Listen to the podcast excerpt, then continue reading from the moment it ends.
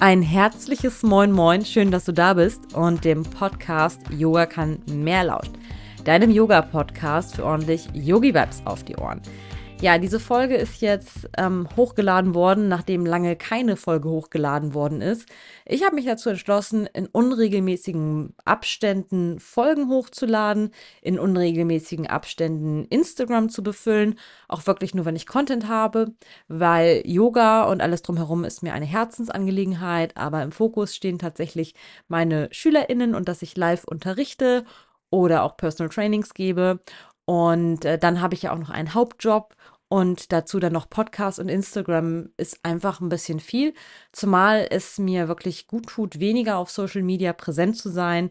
Und ich bin einfach sehr, sehr viel lieber tatsächlich in der Natur, treffe mich mit echten Menschen und ähm, bin auch von der Energie her wirklich viel besser dran, wenn ich weniger auf Social Media mache. Es tut mir tatsächlich wirklich, wirklich gut. Ich habe das mal getestet und ich merke das. Ich merke das total, ähm, dass es mich auch beeinflusst. Ich weiß auch, dass man sagen soll, lass dich davon nicht beeinflussen.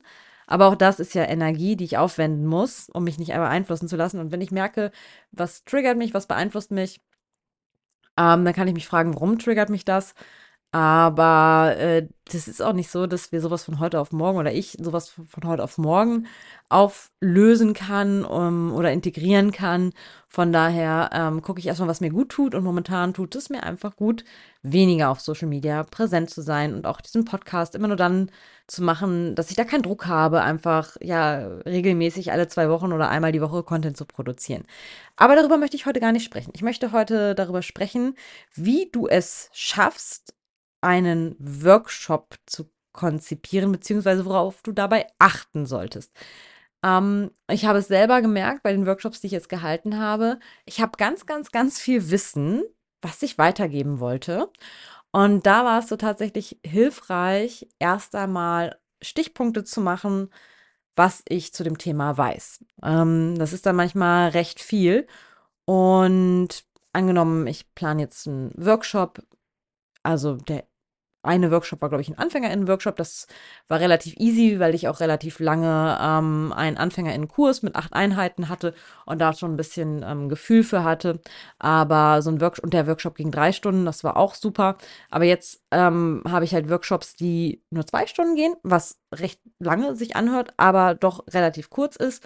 Und da ist es tatsächlich hilfreich, sich zu überlegen, mh, hm, was weiß ich zu dem Thema?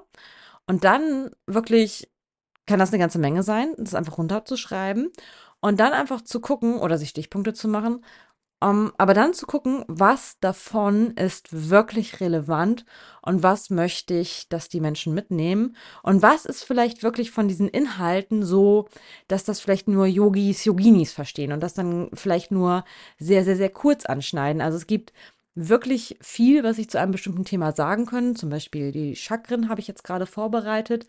Und ähm, da gibt es unheimlich viel, was man so sagen kann. Man kann die Geschichte des Yogas nennen. Man kann zu jedem Chakra, glaube ich, auch einen ganzen Workshop machen. Und dann war das halt wirklich sinnvoll, ähm, mich da auf die Very Basics zu reduzieren, weil ich mir auch immer sagen darf, dieser Inhalt, der richtet sich an Menschen, die keine Yoga-LehrerInnen-Ausbildung haben, die zwar schon mal von Chakren gehört haben, eine grobe Vorstellung haben, was das ist, aber eben noch nicht so genau. Das heißt, ähm, weniger ist tatsächlich mehr. Was ist das, was ich mitnehmen möchte, jetzt im Fall von den Chakren, ähm, was die Chakren sind, ähm, was jedes Chakra so an, äh, ich habe mir das genau rausgeschrieben, ja, an, an Inhalten haben kann, also so beziehungsweise ähm, welche Lebensthemen hat ein Chakra, wo ist der Sitz des Chakra, welche Affirmationen kann ich nutzen, welche Asanas kann ich nutzen, ähm, welche Öle, sowas einfach so wirklich very basics, wo man vielleicht auch nachher nachschlagen kann und was ähm, ja damit anfangen kann oder Journaling-Fragen zu diesem Chakra, also wirklich so Sachen, wo die Leute auch wirklich einen Bezug zu haben. Und das war's dann auch schon. Also ähm, ich habe auch überlegt, ob ich was über die fünf Koshas sage, äh, unsere Energiekörper. Aber ich glaube tatsächlich, wenn ich schon von Chakren spreche und Nadis und Energie und so weiter, ich glaube, dann ist das äh, sehr, sehr, sehr schwierig, auf diese Koshas nochmal einzugehen. Vielleicht kann man das am Rande kurz erwähnen. Aber ich glaube, man würde mit dem Wissen, wenn man auch noch eine Asana-Praxis vorhat, einfach den Rahmen sprengen und die Leute überfordern. Und ich werde das echt nicht vergessen. Ein Yogalehrer von mir hat immer gesagt, das Wissen, was ihr vermittelt, sollte sozialverträglich sein. Das heißt, ich soll davon ausgehen, und das finde ich total sinnvoll, dass die Menschen auch etwas damit anfangen können, die nicht so auf der Yoga-Welle surfen, wie jetzt zum Beispiel Yoga-Lehrende oder Menschen, die schon super lange Yoga machen und total da reingetaucht sind, Bücher lesen, sondern wirklich, dass Menschen, die gern zum Yoga gehen und sich sagen, oh Chakren, da würde ich gerne mal wissen, was das ist. Das habe ich immer mal wieder gehört, aber so richtig wissen, was das ist, tue ich nicht. Und genau diese Menschen, finde ich, für die ist so ein Workshop. Die sollen da auch wirklich was von mitnehmen. Und ich finde immer, weniger ist mehr. Tatsächlich, ich habe das bei einem Workshop gemerkt, ähm, da hatte ich ein, ja, so eine Art Sequencing-Workshop für eine Self-Practice, habe auch ein sehr umfangreiches Asana-Workbook gemacht und habe dann tatsächlich gemerkt, das war schon was fast Yoga-LehrerInnen-Ausbildungskontent. Ähm, das war ein bisschen viel, was ich da äh, unterbringen wollte in dem Workshop. Und ähm, ja, das ist, also am Ende die Leute waren begeistert von dem Workshop, die fanden dieses äh, Asana Workbook gut. Ich persönlich war nicht so super zufrieden mit diesem Workshop, einfach weil ich mehr Zeit gebraucht hätte und mir auch so einen groben Plan gemacht habe. Aber in dem Workshop, ähm, wenn dann auch noch Fragen kommen, ja, dann ist das manchmal so ein bisschen, ja, schwierig, ähm, gewisse Dinge ähm, da so unterzubringen. Und da denke ich mir jetzt wirklich, weniger ist wirklich mehr und einfach gucken, was weiß ich, was gibt es zu dem Thema zu erzählen und was ist wirklich für Leute relevant, die nicht aus dieser krassen Yoga-Welt kommen. So, das ist auf jeden Fall, finde ich, sehr, sehr, sehr wichtig. Und sich dann auch einen genauen Zeitplan zu machen, wie lange brauche ich wofür.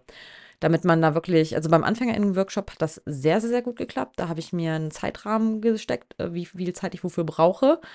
Ähm, und das war sehr, sehr, sehr hilfreich, also wirklich deine Zeit für einzuplanen, weil dann kannst du auch zwischendurch auf die Uhr gucken und sagen, oh, jetzt müsste ich eigentlich schon längst beim nächsten Thema sein und läufst dann nicht die Gefahr, dass noch drei Viertel des Workshops schon rum sind und du eigentlich erst ein Drittel erklärt hast. Ähm, das ist, glaube ich, ja, gar nicht so schlecht, sich da wirklich einen genauen Zeitplan zu stecken und sich immer vorzustellen, man erklärt das jemandem, der noch nicht so wirklich viel mit diesem Thema zu tun hatte. Und da darf ich mich auch immer sehr gerne selbst an meine Anfänge als Yogini erinnern.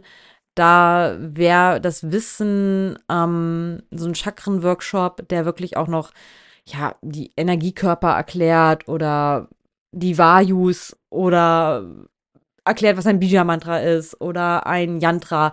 Ich glaube, das wäre einfach zu viel. Ähm, das ist auch zu viel an Sanskrit-Begriffen. Und ich bin auch eine Freundin davon. Ich weiß auch, dass ganz, ganz, ganz viele das anders sehen von den Yoga-Lehrenden. Aber von SchülerInnen weiß ich das, dass viele es gar nicht so sehr mögen, dass wir Sanskrit-Begriffe nutzen. Wir Yoga-Lehrende finden das total toll. Ähm, aber ich muss sagen, ich kenne auch nicht jeden Sanskrit-Begriff und finde es tatsächlich auch schwierig, ähm, entweder komplett oder gar nicht.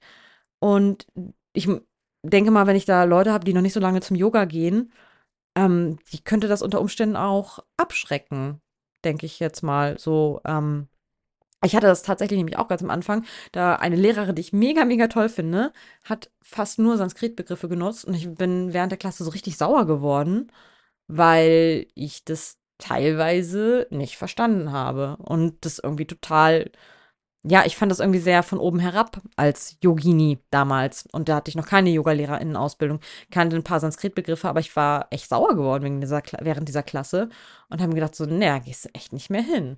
So, und das ist eine super Lehrerin, die ist richtig, richtig gut.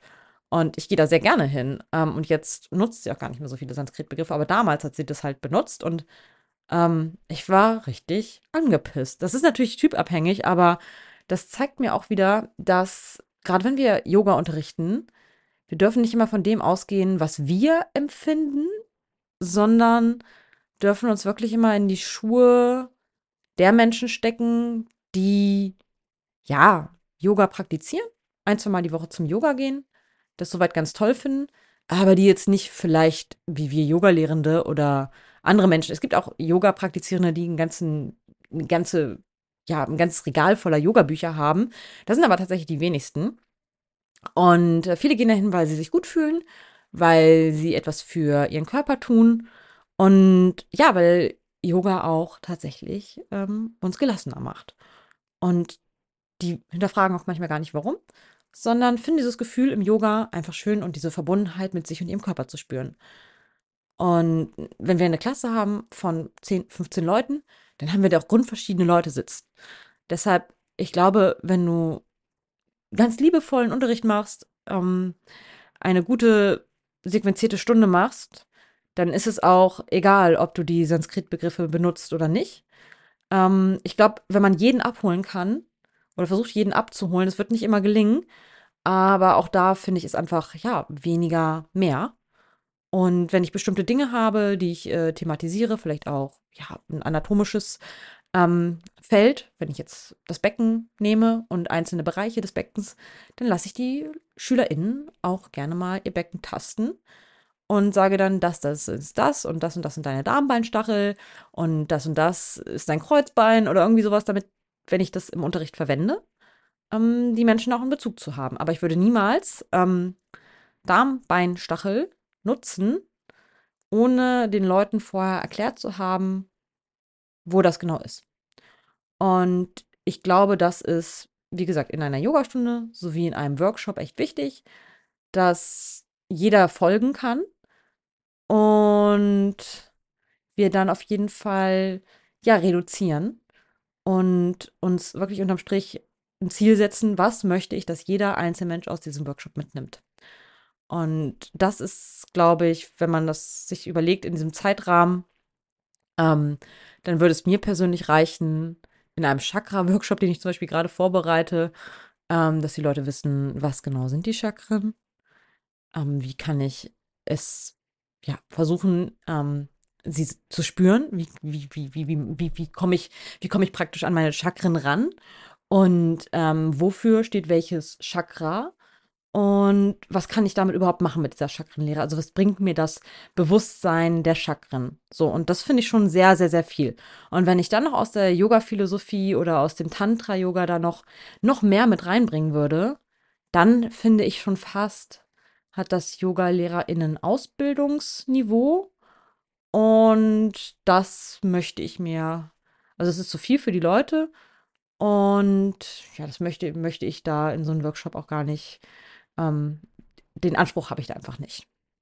Genau, ich hoffe, du konntest mit dieser Folge so ein bisschen was anfangen. Das ist einfach nur so eine kleine Erfahrung, die ich gerne mit dir teilen möchte. Und dass, wenn wir ähm, Workshops ja, haben und unterrichten wollen, dass wir uns da wirklich in die Schuhe der EmpfängerInnen setzen und auch nicht davon ausgehen, dass alle schon krass auf der Yoga-Wille surfen. Kommt natürlich immer auf den TeilnehmerInnenkreis an, wenn man weiß, okay, ich mache einen Workshop für Yoga-LehrerInnen, dann kann ich ganz, ganz, ganz anderen Content machen, als wenn ich sage, der Workshop ist offen für jeden, sogar für AnfängerInnen. Ähm, das ist dann natürlich auch, ja, so eine Sache, die man berücksichtigen darf.